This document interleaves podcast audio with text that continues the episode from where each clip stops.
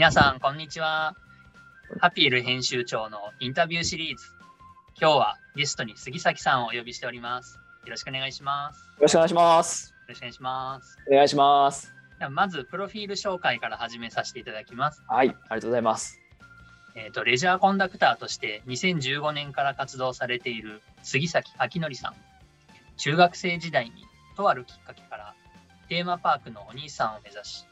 大学時代にはディズニーストアのキャストを経験。卒業後、2000年に合同会社 USJ へ新卒1期として就職し、19年間勤める中で様々な部門を経験した後に2019年に独立。現在は学校などへの講演や企業研修の講師として活躍しています。2020年には Amazon カテゴリー別ランキング1位を獲得される実績もお持ちです。では今日はよろしくお願いします。はい、よろしくお願いします。では早速なんですが、えーはい、さまざまなテーマパークに行かれていると思うんですけれど、はい、好きなテーマパークをお伺いできますか？はい、あのまあ私のホームページにも書いてあるんですけど、はいあのまあ私がまあてそうですねテーマパークのまあ研究を深めるにあたって一番こう影響を受けているのはアメリカのフロリダ州オーランドにあるウォルト・ディズニー・ワールドというところですね。はい。あアメリカの一番大きなところですね。そうなんですよ。まあ多分ね皆さんそんなに想像がつかないと思うんですけど、あの敷地の中に4つのテーマパークと、まあ、あとホテルがそうですね20から30ぐらいあって、うんうんゴルフ場とか、まあ、あと高速道路なんか中に走ってるめちゃめちゃ広いとこです。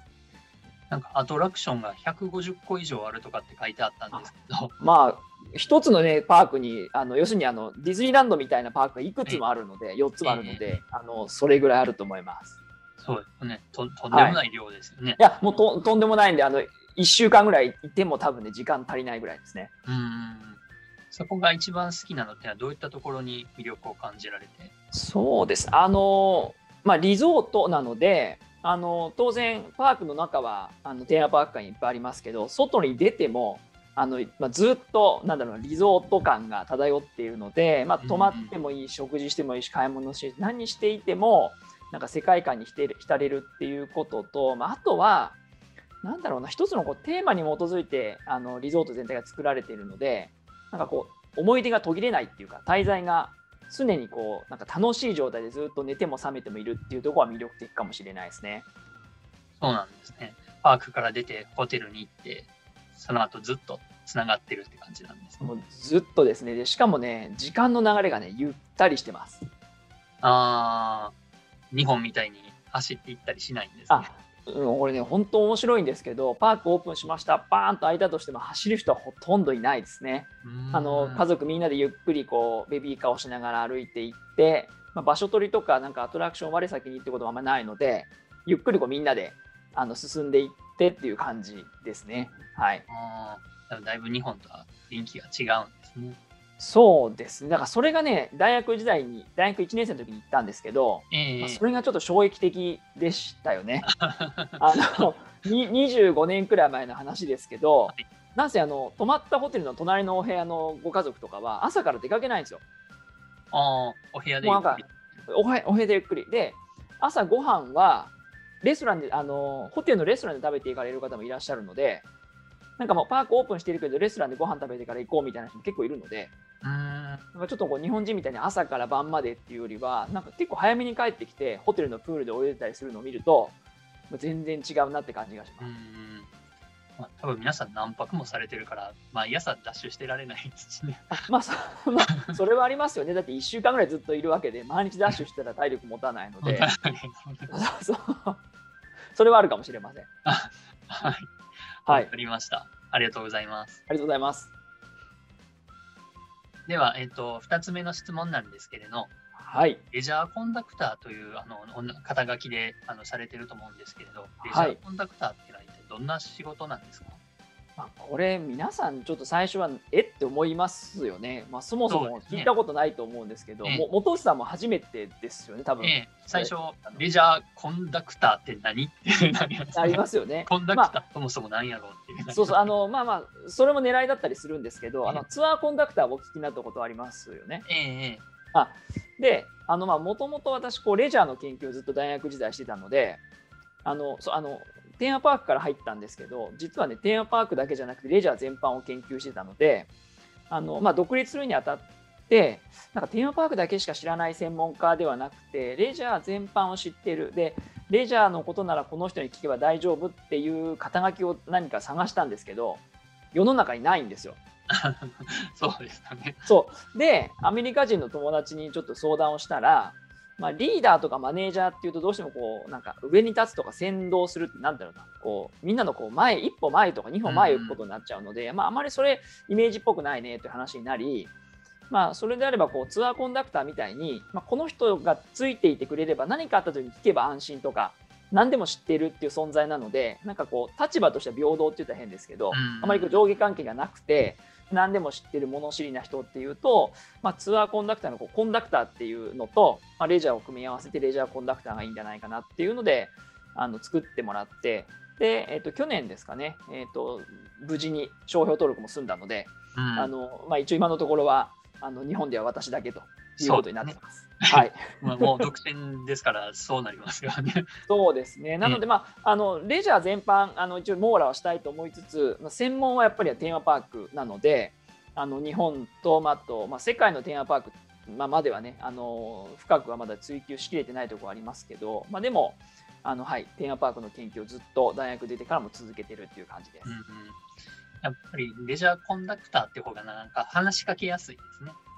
あのそうそうだと思います。あの狭くないので、あのまあ、レジャーって大体皆さん何かしらされてるはずなので、うんうん、あのという意味では全くこう話題がないってことはないと思うので今本さんおっしゃったみたいにあの話しかけやすいところを目指してます。はいね、なんか博士とか言われるとおおそうあのね私全然それを狙ってないんですよ。なんか偉い人っていうのも嫌なので、うん、どちらかというと、まあ、物知りな人もそうですしあと皆さんからも教えていただきたいんですよね。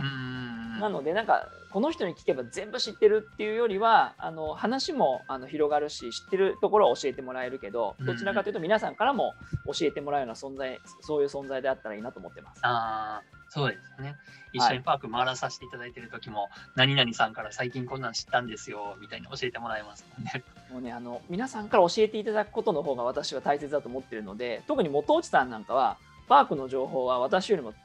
あのよく知っておられるししかもあのフレッシュじゃないですか情報が。そうですね。最新情報を常にそうそうオープン日に行ったりとかあとグッズの情報もすごい量網羅されてるので、えー、もうねそれをなんか自分で全部やろうと思ったらすごく時間もかかるし、うんうん、多分偏りが出ちゃうんですけどあの知ってる人に聞くのが一番早いと私は思っているので あの そういう情報元内さんから私は得るようにしてます。あのハピエさんのページもたくさん見てます。ありがとうございます。はい、たまに駐車場の情報を見ていただいたとか言っていただいたそうあのねそうそう駐車場情報とかなんかパークの中だけじゃなくて周辺情報で網羅してるっていうのが私としては結構ヒットであなんかこういうとこで使えるなっていうのはあるので。そうあの結構ね見てます。ありがとうございます。はい。まあそういったところもコンダクターという肩書きならではですね。あ、そうですね。なんかなんか広く浅く知っておきたいっていうのはあります。うん、うん。はい。具体的にはどういった仕事をされてるんですか？はい。あの特にですね最近多いのは学校関係が多いんですけど。あの皆さん修学旅行とか遠足に行くときに多分あの先生に言われてですね下調べとかをすると思うんですよね学校とかで。えーでなんかガイドブックめくったりだとか、うん、そこのパークってどんなこう歴史があるんだろうってやる時のこの事前学習で行ってお話をすることが結構多いんです。なので、まあ、テーマパークって実は楽しくて面白いとこなんだけどすごくたくさんの人が働いているから安全に楽しくパーク運営されてますよっていうお話とかあとあの後半の部分ではキャリア教育のあのお話もするので、まあ、私があの中学生の頃からずっとテーマパーク目指して今テーマパークの外からテーマパークを支えるお仕事をしてますけど夢叶えてテーマパーク就職したのに、うん、なんで辞めて独立してるんだみたいな話も含めてキャリア教育の話と あの下手横の事前学習の話を両方セットでするっていうのはよくやってるのと、まあ、あと企業向けだとあの、まあ、モチベーションとかホスピタリティとかっていう話をするのでなんかこう経営のテクニックっていうよりも結構こうテーマパークって当たり前のことを当たり前にこうやり続けるっていうことをしてるところなのでまあ、じゃあどうやったら従業員の方と経営者の方がこう当たり前のことを当たり前に続けられるようになるのかみたいなお話を講演とかでしてるっていう感じですね。うんはいまあ、あとあれですよ、あの、はい、元内さんなんかと一緒に回るパークの研究とかもしてたりします。すみません。そうですね。まあ、はい普段僕はその姿しか見たことがないので、パーク回って楽しく喋って美味しいもん食うっていうイメージですね。なので、まああのまあ、か硬い仕事っていうかあのほ本業っていうかぜ両両方とも本業なんですけどあの実は皆さんに見えないところではあの授業とか講演のお仕事をあの、はい、あの他ではしてたりもします。うんはい。ほ他はないですかね？そうであどうなんだろう。自分ではこうなんかこれだけだと思うけどいろんなことやってますけどあのコンサルティングのお仕事もしてたりするので例えばあのあ地方の遊園地とかテーマパークさんであの運営の改善のお手伝いだとか、まあ、あと、どうですかね、あのまあ、この間、元内さんにも起きていただいた個人セッションみたいなことをやったりするので、まあ、あの個人とか学校、それから企業問わず、いろんなことをしてるっていう感じですね。はい本当個人セッションは良かったです、とても。あもう本当にありがとうございます。あの皆さんよろしければぜひよろしくお願いします。そうですね。ご興味あれば、あの後でこの URL 下に書いてはい、おきますので、で。もなんかテーマパークっていろんな業種が集まってるので多分、まあ、元内さんと私の仕事もあの当然パークっていうところでは共通点ありますけど、はいまたこう全然違うお仕事だったりもするんですけどね意外とこうねテーマパークをキーワードにお話ができたりするので、うんそういった意味ではあの何でもできるかなと思ってます。そうですね。はい、他に受けていただいた方も全然違う飲食店関係の。そうそうなんですよ。なのであのぜひぜひいろんな方に私とあの接接点を持っていただきたいなと思っております。はい。わかりました。はいありがとうございます。ありがとうございます。こちらこそ。